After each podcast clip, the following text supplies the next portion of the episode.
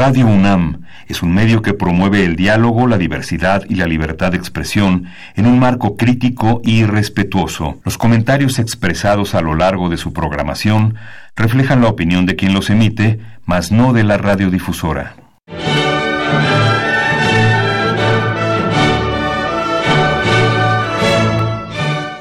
Diálogo jurídico. Derecho Cultura y Humanismo. Programa a cargo del maestro Eduardo Luis Fejer.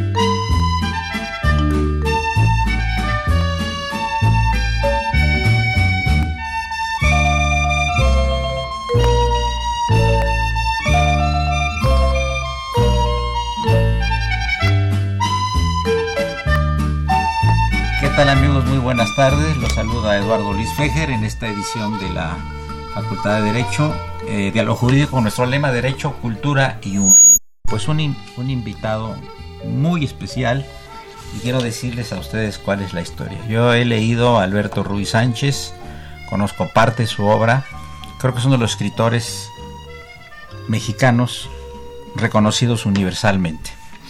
Pero aquí viene una situación muy interesante. Yo, cuando era chico, hablo del Plioceno inferior seguramente, o de la baja edad media, o de la alta edad media, eh, escuché una expresión, o la leí, de los chinos, que decía que a los escritores había que verlos como a los gobelinos desde lejos. Gobelismos, como ustedes saben, son esa especie de alfombras que se hacían en Bélgica, ¿no? Y se colgaban así en los grandes palacios que tenían escenas de campo, escenas bucólicas, escenas eh, griegas, batallas. etcétera, etcétera. ¿Qué significaba que a los escritores hay que verlos como a los gobelinos de lejos porque te puedes emocionar con la obra pero desilusionar de la persona cuando la conoces. Pues aquí es todo lo contrario.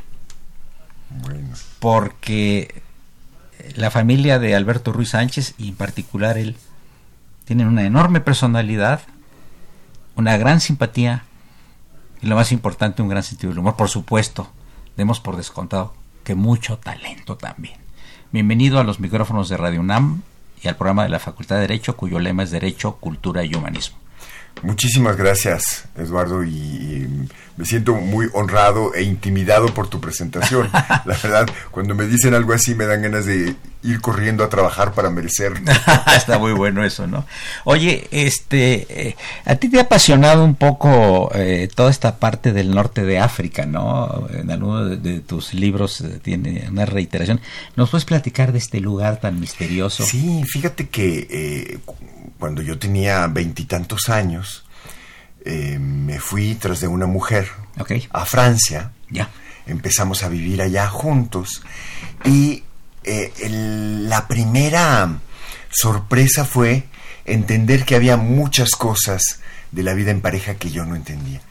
Mi esposa ya desde entonces, estoy hablando de los años 70, era una feminista radical y en aquella época radical quiere decir que no era eh, dogmática, sino al contrario, que era alguien que llevaba el feminismo a la vida cotidiana. Y yo, un hombre típico con una educación mexicana, pues no entendía que ella al mismo tiempo de todas sus mejores amigas y al mismo tiempo de mis compañeras de la escuela y en fin, o sea, tenía la educación del machismo típica que, que tenemos. Está en la cultura. Y, y, Y entonces eh, yo empecé a hacer un esfuerzo muy grande por tratar de comprender ese mundo. Al mismo tiempo estaba haciendo los estudios de posgrado y surgió algo muy fuerte en, en Europa para un joven mexicano que casi no había viajado, que se había subido a un avión por primera vez. Y eso fue el invierno.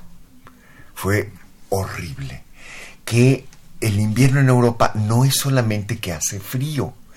El invierno es que a la gente se le empieza a meter algo por dentro. La sonrisa normal de todos los días en el autobús empieza a hacerse horizontal y después la boca se vuelve hacia abajo y la gente empieza a gruñir. Con el tiempo, después de vivir y de apreciar muchas cosas de la cultura francesa, te das cuenta que es como una cosa etnográfica, es decir, que ese pueblo un poco civilizado y un poco salvaje es así. y que son eh, eh, agresivamente eh, rudos y sobre todo en los años 70 lo eran, ¿no? Y entonces el sol desaparece de golpe y no vuelves a ver el sol en ocho meses. Y entonces al principio de esa falta de sol, al principio cuando empiezas a ver que ya las mujeres ya, ya no les puedes ver el cuello ni los, los hombros, tenían, y llegaron las primeras vacaciones, decidimos irnos hacia donde hubiera sol. Y como éramos estudiantes muy limitados económicamente, pues descubrimos por suerte una invención de la tecnología francesa que se llamaba la posibilidad de viajar en cuarta clase que es lo que los franceses inventaron para los, sus espaldas mojadas, que son los marroquíes, que entran clandestinamente, trabajan y después regresan con sus ahorros, viajando ya en un barco en cuarta clase, que es el sótano de los barcos. Claro. Y entonces ahí, en ese sótano, rodeado de marroquíes, empezamos a descubrir una dimensión del mundo árabe que se parecía en mucho a México de muchísimas maneras, no solo eh, étnicamente, porque además eh, la mayoría de la población del norte de África y sobre todo en Marruecos es la misma población que ocupó dos terceras partes de España durante ocho siglos. Claro. Que la cultura era árabe, pero la raza era berber. Y nosotros estamos llenos de eso. O sea, mucha de la gente morena en México no, no es solamente la parte indígena, es también la parte del norte de África. La comida. Y, después viene ya muchísimas cosas más eh, que tienen que ver con la construcción de una civilización. O sea, tú piensas que las cosas, los instrumentos para comer, o sea, la alfarería, los, las los, lo que se vestía la gente, los textiles y las técnicas de construcción, todo eso era árabe, porque los españoles era lo que sabían hacer. O sea, la tecnología árabe invadió España y fue lo mejor que tenían. O sea, la marca de España expandida de la península hacia América era tecnología árabe no era tanto el contenido islámico, sino la tecnología para construir un nuevo mundo. Y eso nos impregnó tanto que tú, un mexicano, desembarcas en Tánger, entras al mercado y lo primero que ves es como si fuera una especie de fonart. O sea, toda la cerámica eh, vidriada, pues es de allá no tiene nada que ver con la de aquí, salvo que tenemos la misma bisabuela en común, que es la España árabe y andalusí de ocho siglos ocho siglos antes de la conquista. o sea, es, es inmenso. Es, y, el lenguaje, Alberto, el, eh, al, el, al, en todas las palabras, ¿verdad? Eh, aparte, aparte del al, fíjate que un gran historiador de la lengua hizo un libro que yo recomiendo a todo el mundo que se llama Mil y un años de la lengua española. Ah, escrito por, qué maravilla. Antonio de la Torre, es una maravilla. Maravilla, fue, salió hace como 25, 30 años, ¿no? Sí, sí, es, fue un, él lo, la primera versión es del 68, que le pidieron un libro de divulgación, ¿no? Y entonces él lo escribió y luego lo reescribió y es un gran libro donde él te demuestra que hay que son de origen árabe. Tanto así que los árabes cuando oyen hablar español no con el acento de España, es curioso, sino con el acento de América Latina, que es el nuestro, que es el que se habla en Canarias. Sí, sí. Ellos, haz de cuenta que están oyendo árabe. Por ejemplo, palabras de todos los días, ya no digas solamente las palabras que empiezan con al, que son muchísimas, sino las palabras como aceite. ¿Sabes cómo se dice aceite en árabe? Aceit. sí. Eh, y es muy significativo, y te digo que es más el vínculo con América, porque en España hubo un intento muy fuerte racial de quitarse la huella árabe hasta donde pudieron. Es muy significativo que nosotros comemos aceitunas. En España comen olivas, que viene de la palabra latina. claro. Y, y- y- y así, nosotros nadamos en albercas. Sí, sí. Ellos nadan en piscinas. Piscinas, claro. Y así hay inmensa cantidad de palabras que tienen que ver con el mundo artesanal, con el mundo del amor, con el mundo incluso de la guerra. Y entonces todo eso, cuando tú llegas de golpe a Marruecos, te hace sentir que estás llegando a otro México. Qué interesante. Amigos, llegamos a la primera parte del programa de la Facultad de Derecho, diálogo jurídico, con nuestro lema Derecho, Cultura y Humanismo. Está con nosotros el connotado escritor, don Alberto Ruy Sánchez. Ya por la forma en que ustedes escucharon, pues qué atractivo es como persona y como persona culta y como escritor. Soy Eduardo Luis Fejer, es el 860, esto es Radio UNAM. Gracias.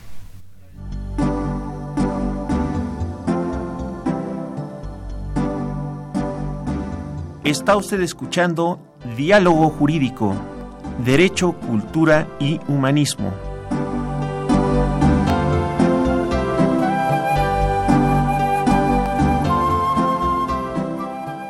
A través del 860 de AM.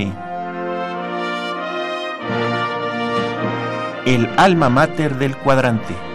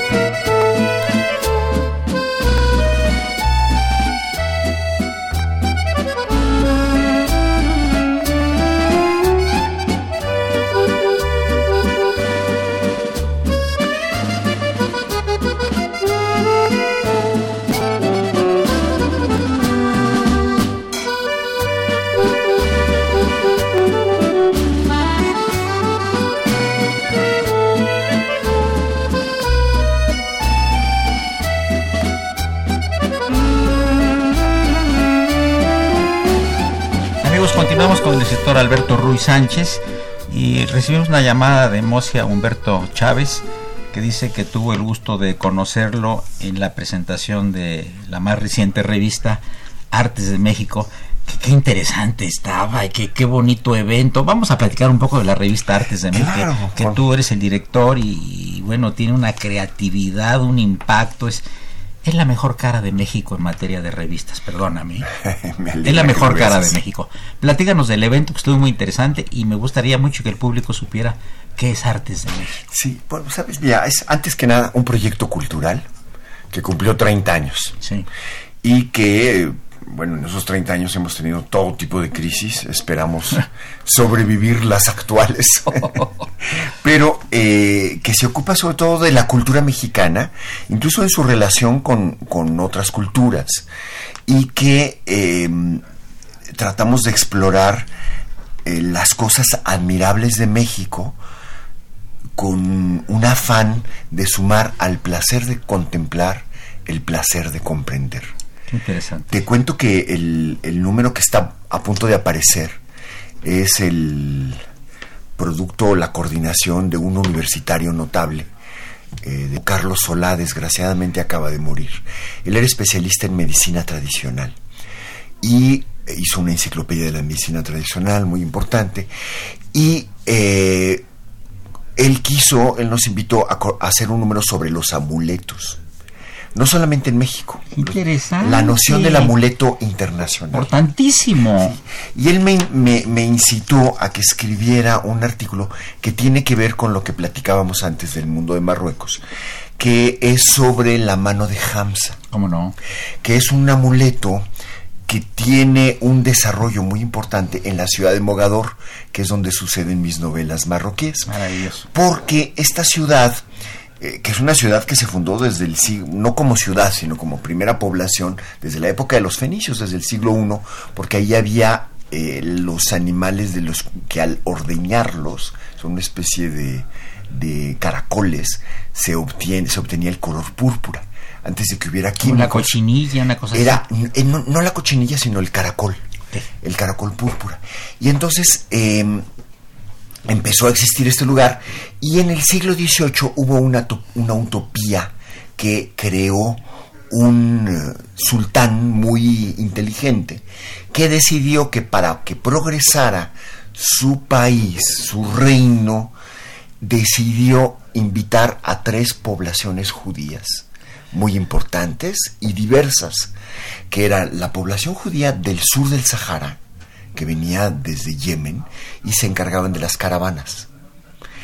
La población de Europa del centro, que era sefaradita, y la población del norte de Europa, que era ashkenazi. Y entonces los invitó, llegó a ser el 60% de la población al principio. Y, por supuesto, se convirtió en una potencia comercial inmensa. La época en, en- 18 siglo XVIII. siglo XVIII. Y no solo eso, sino que eh, con el tiempo invitó a muchos países a que tuvieran consulados ahí, con el afán del comercio. Maravilla. Y la primera representación diplomática de los Estados Unidos existió ahí en Mogador, porque fue el primer país que reconoció la independencia de los Estados Unidos. Qué interesante. Y entonces, entonces eh, este lugar se convirtió en una utopía muy interesante. Y entre otras cosas, los artesanos judíos desarrollaron la mano de Fatma, que es una referencia directa al Islam, pero que también es un amuleto que se usa mucho en, Israel. Fátima Ahora sería Fátima. es Fátima, sí, es la hija del profeta. ¿no? Claro, claro. Y también se llama Hamza, Hamza, sí. que quiere decir cinco Sí, sí, Hamza. que son los cinco dedos, pero Sí, también los cinco pilares del Islam, etcétera. Sí, sí, sí. Y, y- y es muy interesante que conforme va evolucionando la convivencia de estas dos poblaciones, va creciendo, por un lado, las manos de Fatma que tienen un ojo, porque son, es un amuleto que sirve para proteger del mal de ojo, pero también las que tienen una estrella de David. Claro. Y después, cuando hay momentos de altas y de bajas de la tolerancia, va creciendo un símbolo que es una estrella de David escondida, que es una flor de, cin- de, de seis pétalos, que es, eh, Sí, la he visto. que es este, que dentro tiene la estrella de David, que- y que se llama la rosa de Mogador. Qué rosa de moda. Y entonces... Qué romántico. Y, y es, y es que no es una rosa, ¿no? Sí, Es claro. simplemente una estrella de David convertida en pétalos. Y eso crea una especie de convivencia alrededor de lo que no es el dogmatismo de las iglesias. Si tú ves actualmente el, la- el dogmatismo islámico que conocemos más comúnmente, porque es el que más ocupa el- los espacios de la publicidad, desde el ejército islámico hasta... Es lo, la- mini- es lo mínimo del Islam. Sí, hasta la proliferación. Sí. En realidad representa más o menos el 18% del Islam, eh, pero el 99% del dinero gastado en difusión del Islam, porque es de Arabia Saudita. Es la, la vertiente wahabita. De Wahhab, wahhabis. Wahhab era un, un, un, eh, tipo, un fundamentalista ignorante, pero carismático, que, eh, creó toda esta tendencia y que se convirtió en religión oficial de los jeques árabes antes de que Arabia Saudita Hay fuera alawis país. también, ¿verdad? Alawitas, Es- ¿verdad? Esa es otra vertiente, ¿no? Sí, sí, sí. Esos, los alawitas son... son Están en Siria. Sí, y, y, en, y en Marruecos. Marruecos. Y, y entonces eh, esta, este símbolo de convivencia es muy interesante y es completamente detestado por los fundamentalistas. Entre otras cosas, algo interesante de Marruecos es que el rey de Marruecos es descendiente del profeta. Ah, qué Y interesante. entonces, por lo tanto, en Marruecos no puede haber un imam, es decir, alguien Sí, sí, dogmático sí. Vinculado a Arabia Saudita, que eh, Claro. tenga autoridad sobre el rey. Claro. Y eso permite una liberalidad que no es Ah, posible. Ahora una pregunta interesante. En, en eh, 1492 se decretó la expulsión de los judíos y de los musulmanes de los reinos de España. Eh, tú estás hablando del siglo XVII. Algunos de, de judíos y musulmanes se fueron a, a Marruecos en esa época. Muchísimos, Ah, muchísimos. Fueron muchísimos. protegidos por el rey, ¿verdad? Fueron protegidos por, por- pero además crearon sus propias comunidades. Correcto. Por ejemplo, en la ciudad de Salé eh, hacían negocios con, con los pobladores locales, ¿no? Desde, Y en paz, ¿verdad? Desde la piratería, Y en paz. en, en- en convivencia con el mundo sí, musulmán, sí. con altas y bajas, ¿no? No, no, no todo eso. Pero eh, eh, existe una larga historia del- del- de la existencia del mundo judío en el norte de África. ¿Cómo no? Sí, por supuesto. muy, muy, muy interesante. Y, y bueno, entonces este número de Artes de México, entre otros amuletos, se ocupa de este, ¿no? Eh, el próximo número donde tú vas a colaborar, y me da muchísimo gusto, con un texto sobre la colonia Roma, que es un texto que nos gustó muchísimo. Gracias. Lo, lo leímos por casualidad. Sí, en un restaurante. En el restaurante Miguel. Sí, de Jaime Escava. Sí, y, y nos encantó porque tú conviertes a, a la colonia en una persona. Una dama centenaria. Y entonces, bueno, pues te pedí, por eso Perdón. no tuvimos el gusto de conocerte, ¿no? Gracias. Este, está hablando el señor Carlos Daniel Martínez Reyes, que le está gustando muchísimo eh, el programa y sobre todo el talento y la simpatía del invitado. Muchas gracias, don Carlos Daniel Martínez Reyes. Seguimos, eh, tenemos unos minutos más adelante. Entonces, la revista, la primera revista Artes de México, ¿en qué año salió? Más o menos. Mira, nosotros retomamos una marca que existía desde 1953. ok. Entonces la revista es viejísima, pero desapareció en los 80 Tuvo una crisis muy fuerte y en el 88 reapareció ya bajo nuestra dirección con un grupo de socios que se renovó a los cinco años. Somos veintitantos socios, todos compraron acciones para que sobreviviera el proyecto, pero no con la idea de estar invirtiendo, sino con una cláusula al principio que decía, esto es un proyecto cultural. Si usted quiere reparto de utilidades, invierte en otra cosa. Qué maravilla. Cada peso que habrá de más servirá para hacer un libro más. Pero ustedes tienen gastos fijos, tienen empleados, tienen luz, tienen renta, tienen un montón. Están en Córdoba, ¿no? Y, y sí, y unos gastos muy grandes en la producción del- de, la No, revista. pues es una... Oye, el señor este que estuvo ahí, que de una simpatía tremenda también, hombre, que, que, que es, eh, cuando fue la reunión ahí en la, en la librería Rosario Castellanos, eh, que tomó parte en el evento, Ah. es, es- es muy creativo. ¿no? José Luis Trueba. Ah, no, no. Él es sí, un sí. gran historiador. Campechano, de origen campechano, eh. Exacto, y novelista. Es una persona fabulosa. No, es, no, no, no. es un parte de nuestro equipo de O sea, trabajo. tú una- y él y la otra persona que estaba con ustedes se adueñaron del auditorio. Eres muy generoso. No, no, no, soy muy Rafa, objetivo. Rafa Vargas era el otro. Sí, sí, un sí. escritor también, Sí, sí, un gran sabio. Sí, ¿no? cómo no, gran Y- conocedor. Y, y Jo- José Luis es una persona muy especial, la verdad, además es de una capacidad de trabajo increíble. Ha escrito muchísimos libros, pero eh, colabora muchísimo con nosotros, ¿no? Es de verdad un sabio, un bibliófilo, una persona excepcional. pero con una gran creatividad un, y además Y un sentido del humor. no, no, y además la, eh, el lenguaje florido que usa, ¿eh? que estaban unas personas del auditorio ahí aterrorizadas, porque no, no, él al pan pan y al vino vino, qué, qué importante. Bueno, Sí. mira, cuando... Bueno, e- ese, esa- ese evento me costó, me, me- me- me gustó mucho que estuvieras ahí. Gracias. Eh, fue, estuvo dedicado a un número de que hicimos Sí. sobre los animales que comía el mundo prehispánico, porque ya sabes, hay gente ignorante que dice que los, los mexicanos antes eran vegetarianos y que llegaron los malos españoles y les enseñaron a comer carne, ¿no? O sea, hay gente muy ignorante.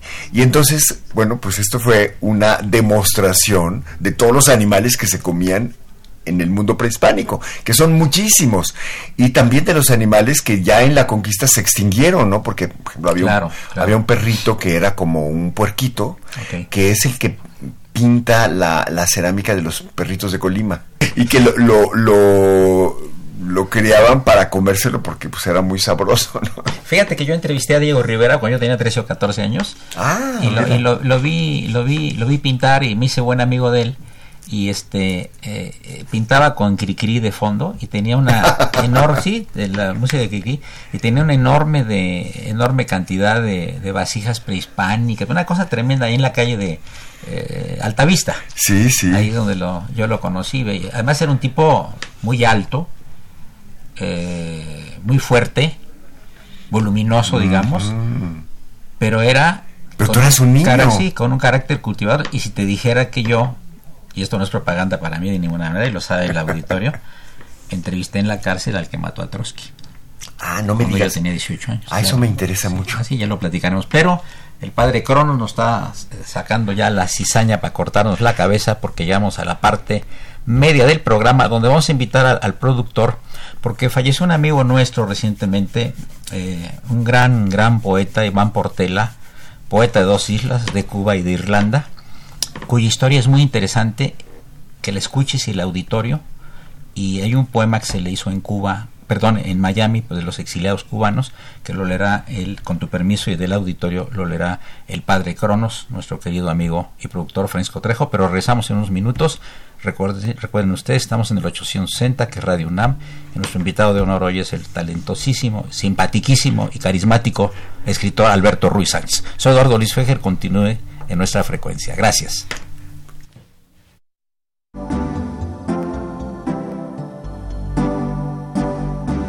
Está usted escuchando Diálogo Jurídico, Derecho, Cultura y Humanismo.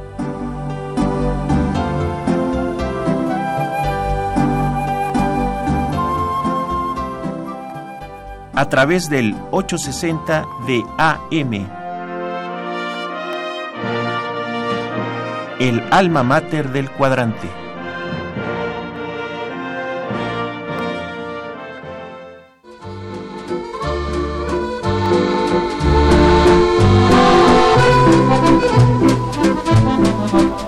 Longtemps, longtemps, longtemps, après que les ont disparu, leurs chansons courent encore dans les rues. La foule les chante un peu distraite en ignorant le nom de l'auteur sans savoir pour qui battait leur cœur. Parfois on change un mot, une phrase, et quand on est à court d'idées, on fait la la la la la la la la la longtemps, longtemps, longtemps, après que les poètes ont disparu. Leurs chansons courent encore dans les rues.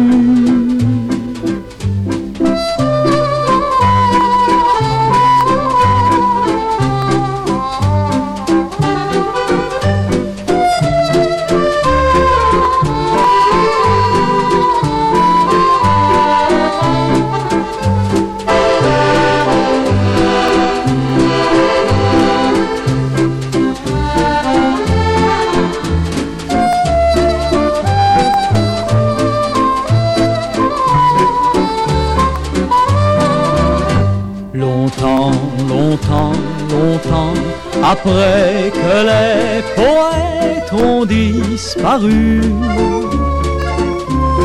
leurs chansons courent encore dans les rues. leur âme légère et leurs chansons qui rendent gai, qui rendent triste, filles et garçons, bourgeois, artistes O vagabundo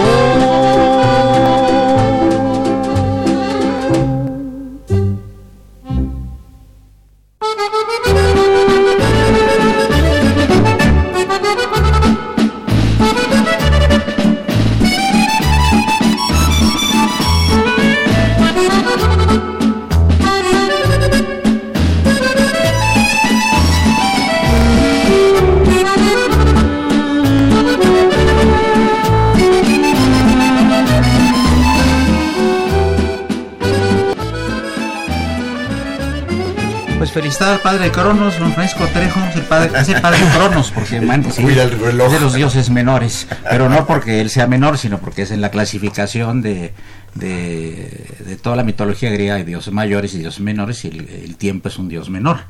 Pero es Este, el que devora a sus hijos. No, sí, sí, sí, sí, sí, se los- no, además él aquí se, se ha devorado varios aquí en Radio UNAM, ¿eh?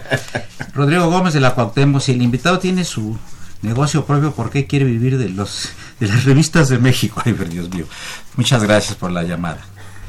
Esther Contreras, muy interesante el programa, el invitado muy culto, ¿dónde puede adquirir uno de sus libros? Por favor. Pues en todas las librerías pueden siempre pedir uno, el que estás, hay dos que son los que están circulando ahorita, uno que se llama Los sueños de la serpiente, donde vas a encontrar a Mercader, Ah, y mira. Tristeza de la verdad, que es sobre el viaje de André Gide a la Unión Soviética. ¿Cómo no? Ah, regresó un poco desilusionado, ¿verdad? Sí, Sí. claro. Personajazo, ¿verdad? Sí, un personajazo.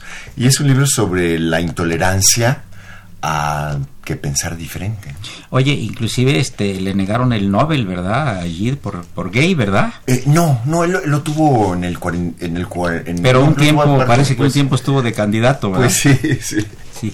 Eh, eh, habla el señor Jaime Chávez, es nuestro único radio escucha, pero ya veo que ya tenemos tres, mira, ya estamos aumentando. Manda saludos, está encantado con el programa. Es el autor de la teoría del sí, pero no. Bueno. Eh, eh, y quisimos hacer un pequeño paréntesis aquí con el permiso de Alberto Ruiz Sánchez, porque salió una revista en Miami refiriéndose a un amigo de los tres aquí presentes que fue Iván Portela. ¿Tú quieres comentar algo de Iván Portela, por favor, Pues este, Alberto? yo, yo lo conocí eh, gracias a, a Casa Lam. Claro. Porque en Casa Lam eh, acogieron a varios escritores cubanos, entre ellos a Carlos Olivares Baró, que es muy activo en el periódico La Razón, lleva muchísimas entrevistas y reseñas.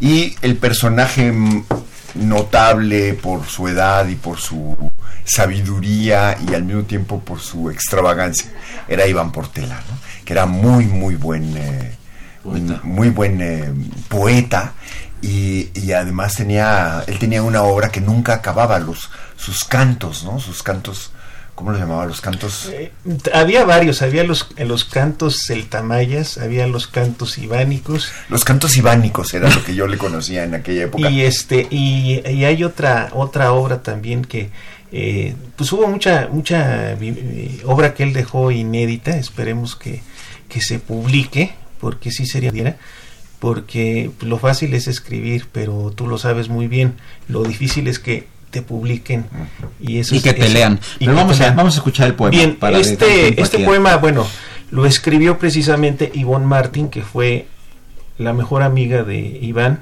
incluso este, se conocieron en la isla de Cuba, nada más que ella tomó como destino pues Miami, e Iván pues en, en México. Y salió precisamente en la revista Cover Rincon de mayo de este año, y dice así, a Iván, donde quiera que estés. Se me ha escapado un loco, más cuerdo que la vida, un eco, una nostalgia, un mito, una verdad. Un hombre niño triste, como conejo herido por implacables años de injusta soledad. Se me ha fugado un héroe, sin peto ni coraza, una verde leyenda cortada a la mitad, un poema inconcluso, con sendos hasta prontos, uno en los corazones, otro en la eternidad. Qué bonito. Qué bonito. Este, fíjate que eh, hablando de Iván Portela, él tuvo una obsesión toda la vida, no sé si supiste de ella. Él conoció a una muchacha en Irlanda cuando era joven, se enamoraron, prometió el regresar, Teresa Cody, regresar a Irlanda por ella y casarse, ya sea traérsela a México, quedarse allá. Amor de juventud. Jamás la volvió a encontrar. Nunca. Hasta seis meses o ocho que estuvo aquí en el programa. No me digas. Fue varias veces a Irlanda. Últimamente Internet, directorios telefónicos, cementerios, hospitales. No, y toda la poesía dedicada a una mujer es a Teresa Cody.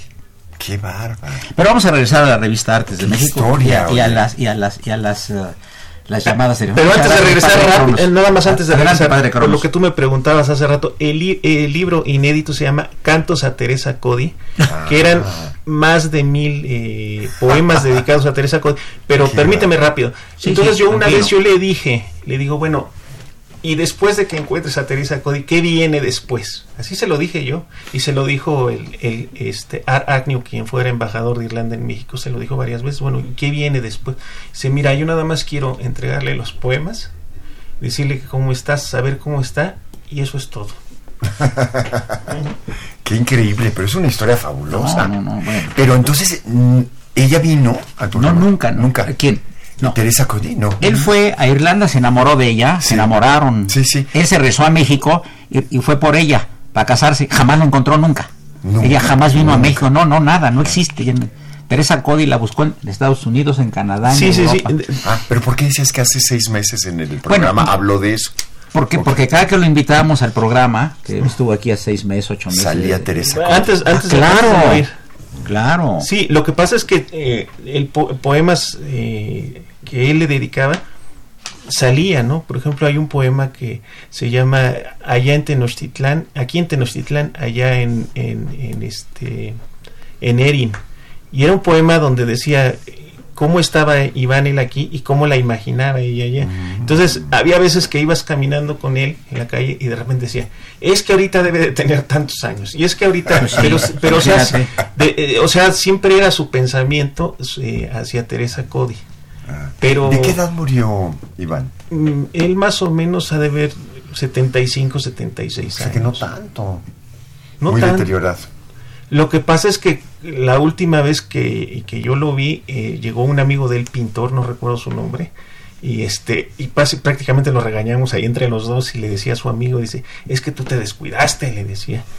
Y entonces eh, era tan, o sea, como que luego él mismo se, se autosaboteaba y yo se lo dije también esa vez, ¿no? Porque pues había mucha gente que sí lo, lo ayudaba, lo apoyaba, pero él mismo como que se autosaboteaba. No, y el escape que tuvo de Cuba, que le tuvieron que sacar algo envuelto en la bandera mexicana, porque ya lo andaban matando allá en la Revolución Cubana, pero en fin. Pero si usted quiere saber esta historia y no es comercial, lo puede leer en mi libro El Eterno Centinela que Que, tiene le vamos, que me lo vas a dar a mí para que yo se lo entregue a Alberto. Ah, sí, cómo no, que, que, que tiene un capítulo dedicado a Iván Portela. El eterno centinela. Así es. Del extraño Muchas cementerio, gracias, porque hay un cementerio en Real del Monte. Él es descendiente de irlandeses, este joven que está saliendo. Ah, Y hay un cementerio irlandés ahí en, en Real del Monte. No sabía Y el eso. cuidador estuvo 50 años, que era una persona muy modesta, y la reina Isabel lo hizo caballero No me digas. a este señor que es un humilde campesino de que ya falleció, ¿no? Don Chancho, ¿verdad? Mm. Exacto. Rosario Velázquez, está muy entretenido el programa, tiene una magnífica persona como invitado. Muchas gracias. Camila Luna, saludos al programa, lo escucho todos los lunes. Bueno, usted y el señor Jaime Chávez, muchas gracias, son todos los que me escuchan.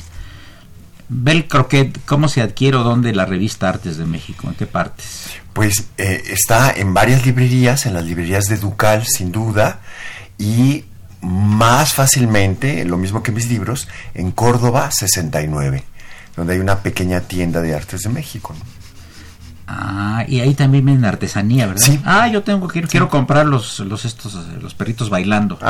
Es del eh, sí, no sé si haya, porque mm, es una tienda que es un poco como eran las tiendas de antes en la colonia Roma, que es como, no trata de ser tienda de diseño, sino changarro. no es, no Y es- entonces lo que traen los artesanos es lo que vendemos. porque yo en el INA, eh, entonces ahí tiene una tienda en la zona rosa. El INAS tiene algunos... de ahí hablaron y dijeron que sí lo tenían. Sí, entonces en el, en el. INA, que además está muy cerca eh, Sí, tienen una tienda en, en el... Nosotros estamos en el número 69, ellos en el 45. ¿En qué esquina? ¿En qué esquina? Nosotros estamos entre Durango y, y este y, y Colima, entre Durango, y Colima.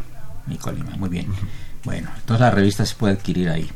Y dice, Susana Cruz le pregunta al padre Cronos, padre Cronos, te preguntan qué disco de fondo se está escuchando, está preciosa la música y el escritor invitado con una excelente e interesante charla. Hombre, qué interesante, rápido, qué bueno. la pregunta porque si Adelante, si la por favor, triangulamos. por favor. Traje música de Francia, souvenirs, recuerdos de Francia y Francia alrededor del mundo, porque recordemos que el mes de julio pues es el mes de Francia por la toma de la Bastilla y etcétera, que no nada más es la fiesta nacional de Francia, sino que tuvo gran inf- ha tenido gran influencia la Revolución Francesa en el desarrollo del mundo occidental.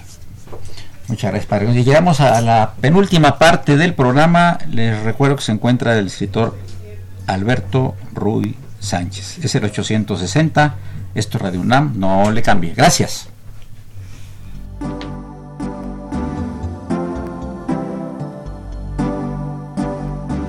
Está usted escuchando Diálogo Jurídico, Derecho, Cultura y Humanismo.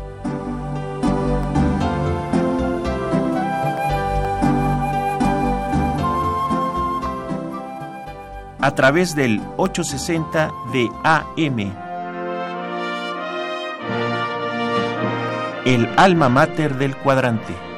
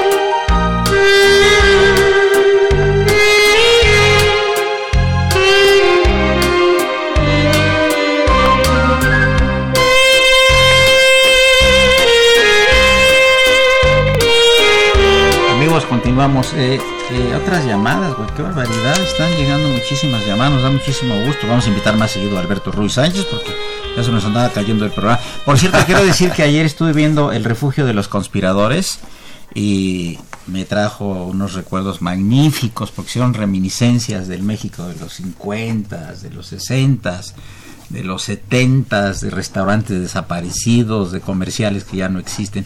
Yo creo que esa memoria hay que conservarla. Además, el programa es estupendo. Bien, Josefina Cruz dice: Está estupendo el programa. Todos los lunes los escucho. ¿Cuándo sale la revista y dónde se adquiere? Vamos nuevamente a decir, por favor. Sí, bueno, la, la, la revista dedicada a los amuletos va a salir en cualquier momento. Ya, ya esta misma semana va a, estar en- en- va a empezar a estar en librerías y eh, se adquiere en principio en todos los los Sanborns, en, en muchos muchos lugares, en todas las librerías, en, eh, en la- sobre todo las librerías de Ducal, donde hay unos exhibidores, donde están también los números anteriores, la librería del Fondo de Cultura Económica, aquí la Rosario Castellanos, y, eh, y en Córdoba 69. Correcto. en Ahí encuentran no solamente la última, sino toda la colección. Eh, y además eh, nosotros tenemos esta, lo como decía Eduardo Luis, una tienda de artesanías, pero de los objetos de los que habla la revista. Tipo de pueblo. Sí, normalmente eh, tratamos de estar siempre vinculados con el mundo artesanal, apoyar a ciertas comunidades. Entonces tenemos pues cosas distintas cada vez, ¿no? Sí, sí, sí, sí. Eh, dice Teresa Valencia, estoy maravilloso el programa, lo estoy grabando, pero cómo se puede escuchar nuevamente, bueno, en, en podcast, en unos días más va a ser, lo van a subir. Raúl Romero Escute, el niño de la radio, dice, hoy iré a la calle Córdoba a adquirir un libro o una revista. Me es muy interesante el invitado, con mucho sentido del humor. Una pregunta interesante con relación a la revista, que casi no hay presidente que se hable de amuletos, qué interesante está. Podría comentar, don Emilio Avilés nos habla algo sobre el cuadrángulo de Salomón. Estará entre los...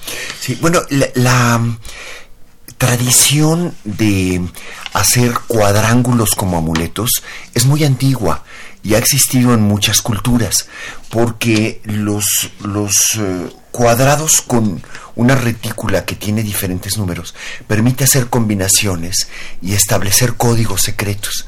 Entonces muchas veces permite poner lo que en algunas culturas se ha considerado frases mágicas o cifras mágicas y eso es un algo muy común en, en las culturas. ¿no? Qué bien. Este, eh, ¿Tú eres supersticioso, maestro? Eh, no, no supersticioso, pero, pero creo en lo posible. Sí, ¿verdad? Es decir, no se puede afirmar, pero tampoco se puede negar, ¿no? Absolutamente. Sí, padre Coronos. Adelante. Que se repita, por favor, cuál es el nombre de la revista, porque acaban de hablar que Sí. si lo pueden decir al aire. Claro, se llama Artes de México. Es una revista que existió en desde el 53, desapareció en el 80 y la refundamos en 1988. Es decir, estamos cumpliendo 30 años a finales del año pasado, en octubre, y estamos comenzando nuestro año 31. Había un señor de apellido alemán, ¿verdad? Eh, pues hubo hubo muchos muchos dueños, pero el último muchos años fue Barbachano Ponce. Familias tradicionales yucatecas. Sí, y el que lo fundó es un señor que es el mismo que sacó las oficinas del Palacio de Bellas Artes para mm, convertirlo en salas de exposición y que fundó el Museo de Arte Moderno.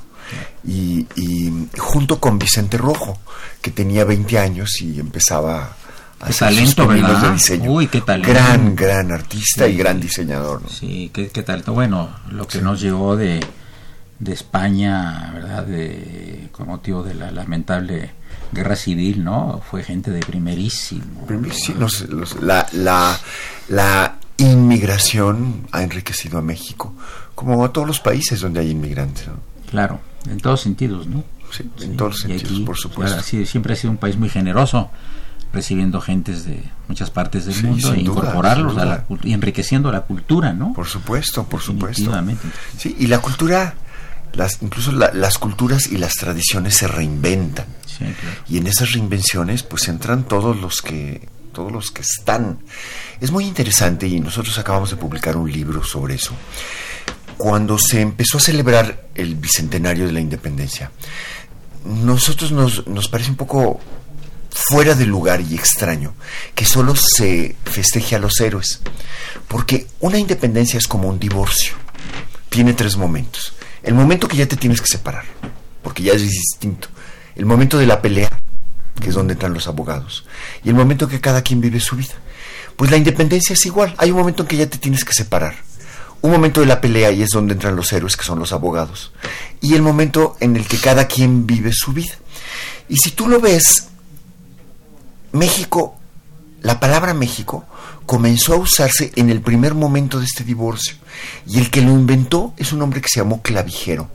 Sesenta y Francisco tantos. Javier Clavijero, gran.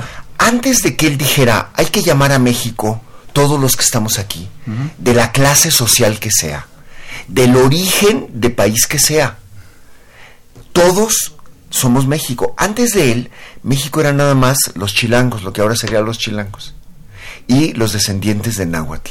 Y entonces él dijo, no, México somos todos. Y empezó a pensar un México que es como el que nosotros vivimos ahora. Y él incluso planeó una independencia sin guerra. ¿Te imaginas si, no, si nos hubiéramos ahorrado un siglo de guerras? Sería un país distinto. Gran potencia. Sí, la verdad, la guerra siempre merma a la gente, la guerra... Y entonces, los héroes no es siempre lo que hay que... Y no hay ganadores ni perdedores en una guerra, ¿eh? en general, ¿verdad? Siempre hay más perdedores que ganadores. Sí, claro, siempre. Son muy lamentables. Y entonces, el, nosotros encargamos, en, en lo del bicentenario, dijimos, ¿por qué hacer nada más sobre héroes? es un héroe el que piensa al país distinto. Y entonces encargamos una biografía de Clavijero que es que publicamos en coordinación con el Fondo de Cultura Económica el año pasado y que es realmente muy muy importante. ¿Tienes tú la revista? Es, es, es, una, es un libro. Ah, es libro. Que es, se llama Francisco Javier Clavijero. Ahí en Córdoba, 69, porque yo hace poco hice un artículo para la Facultad de Derecho, hice una cosa que se llama Crónica de Cronistas. Ah, Entonces traté a, los y a Clavijero, por supuesto, porque se traían broncas entre ellos, ¿eh? Por supuesto, por supuesto. Él, lo más trágico es que cuando se suprime la orden de los jesuitas en 1767, o sea, imagínate, casi 40 años antes de la independencia, él eh, empieza es que a, a, armar toda la obra utilizando todas las fuentes posibles desde el exilio. Fíjate que de los cronistas más interesantes, yo también tuve algún texto sobre eso, es Francisco López de Gómara. Ah, por supuesto. Porque nunca estuvo en la Nueva España. Sí, claro. Era el confesor de Hernán Cortés y aquel le hizo la historia como quiso. Y no se pudo publicar en España, estaban enojados los reyes, tuvo que publicarlo en Bélgica. Sí, sí, es muy interesante. Yo creo que pocos países con una historia tan hermosa, tan interesante, cualquier etapa es atractiva y cualquier personaje es atractivo. Yo le digo a mis alumnos, que los personajes, los que sean de la historia de México o de la Universal, no son de mármol. Todos tienen claroscuros. No sé qué opines. Por supuesto. Y de hecho, sobre. Como me pasé 30 años explorando el mundo del deseo en estos libros vinculados a Marruecos que, que haces al principio, yo dejé de lado en esa investigación la relación entre el deseo y lo oscuro, el mal, que es decir, en gran parte la historia de la política. Y entonces... de las religiones también. Y, la, noción de pecado, ¿no? Y donde entra también el deseo, ¿no? Claro, no, por supuesto. Por supuesto. Y entonces, por eso, la novela que está ahora circulando, que es esta, es sobre el deseo y el mal. Y el arranque se llama Los sueños de la serpiente. El arranque fue preocuparme porque toda la gente que escribe sobre Silvia Agelov, ya sabes quién es, la mujer que fue seducida por Mercader, al que tú entrevistaste. Que tenía muy mal aliento, por cierto. ese es lo que dice el periodista, pero en realidad, la, en realidad está lleno de prejuicios contra ella. Y yo conocí a parte de la familia. Claro. Entonces tuve acceso a mucha información sobre ella y empecé a preocuparme porque todo el mundo repite lo mismo. Y entonces empecé a trabajar sobre eso y me encontré a un mexicano emigrado a Estados Unidos que estaba enamorado de ella. ¿De la Agelov? De la Agelov. Decía que era una maravilla la Pues no le hizo caso por hacerle caso a Mercader. Y entonces él, por supuesto, no le gusta lo que le de ella, ¿no? Y entonces empieza a eso. Pero él, con el tiempo, se va a la Unión Soviética, en gran parte enviado por ella, y con una cosa que sucedió muy interesante que poca gente sabe, que entre las personas más admiradas por Lenin estaba Henry Ford. Interesante. Porque el, el Taylorismo, que era la aplicación de la revolución industrial a la fabricación de coches, que llamaban el trabajo científico, eh, lo, lo, fascinaba y se convirtió en un medio para convertir un país campesino en un país industrial. Qué interesante. Eh, una última llamada de, de Puebla, donde felicitan al señor Rui Sánchez, es eh, Silvia y Verónica que te están escuchando desde Puebla. Pues amigos, llegamos al, final de este programa. Yo no quisiera que terminara ni el auditorio porque realmente se fue como, como, como agua, ¿no? Por la calidad, la cultura, la personalidad y el talento de nuestro invitado, el distinguido escritor Alberto Ruiz Sánchez, quien dirige la revista Artes de México, eh, para quien adquiere Córdoba 69, aquí no hacemos propaganda de nada, pero esto no es propaganda, esto es cultura y van ustedes a comprar cultura y muy buena cultura. Fue una operación de Socorro Montes, a quien saludamos con el afecto de siempre, felicitando a Francisco Trejo, el padre Cronos, por la magnífica música que trajo hoy. Cada año le, perdón, cada semana le pedimos su, su renuncia con carácter revocable, hoy también se la pedimos nuevamente, pero ya regresará la semana que entra. Y asistente de producción, Raúl Romero Escutia, el niño héroe de la radio. Soy Eduardo Luis Fejer, la mejor de las tardes y muchas gracias. Continúen sintonizando el 860. Esto es Radio UNAM.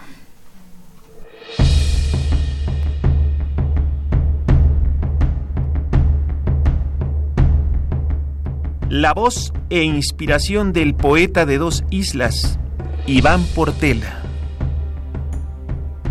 Delirio dice, vine al cementerio, cerrado estaba, me aferré a la verja negra como el limo a la roca. Las tumbas grises, el mármol frío y los santos estáticos inmóviles haciendo esperanzas para el pariente vivo una cruz y otras cruces, Cristos soñolientos, camino entre huesos y humaredas. Solo voy tranquilo esperando un sueño. Pequeños arbustos de ramajes cortos, cipreses tristones altivos y rectos, iglesia de turno para el muerto en orden, y yo solo, resolo, solitario, archisolo, con un traje de velas para noche de truenos, con un par de zapatos más antiguos que el sol, con unas medias negras y una corbata prieta sin temerle al espectro, que no me temo yo. No se busca en la fosa morbosidad poética, se halla la paz de todos encerrada en el féretro, ni mujeres de lujo, ni hombres con chequera, ni automóviles viejos haciendo competencia, ni un libro sexualoide, ni guitarras profanas, ni viejas en paños largos para pasear de tarde con fifí encadenada.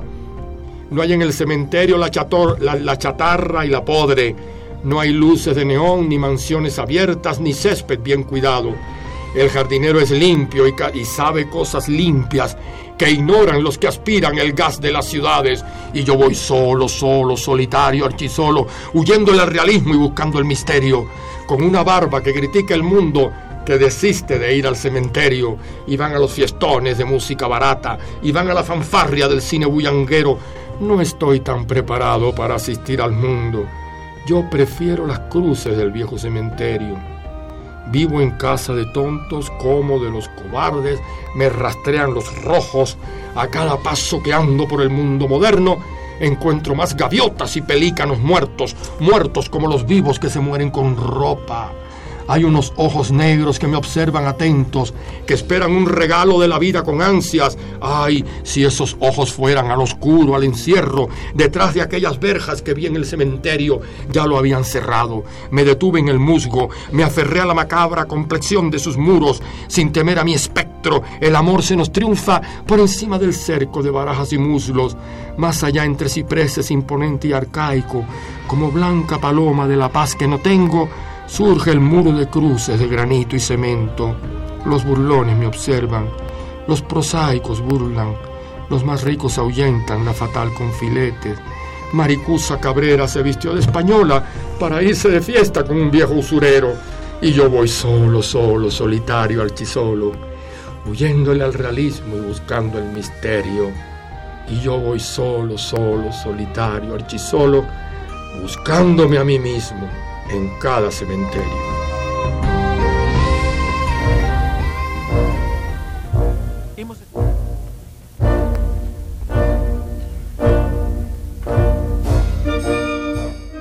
Diálogo Jurídico fue una coproducción de Radio UNAM y la Facultad de Derecho.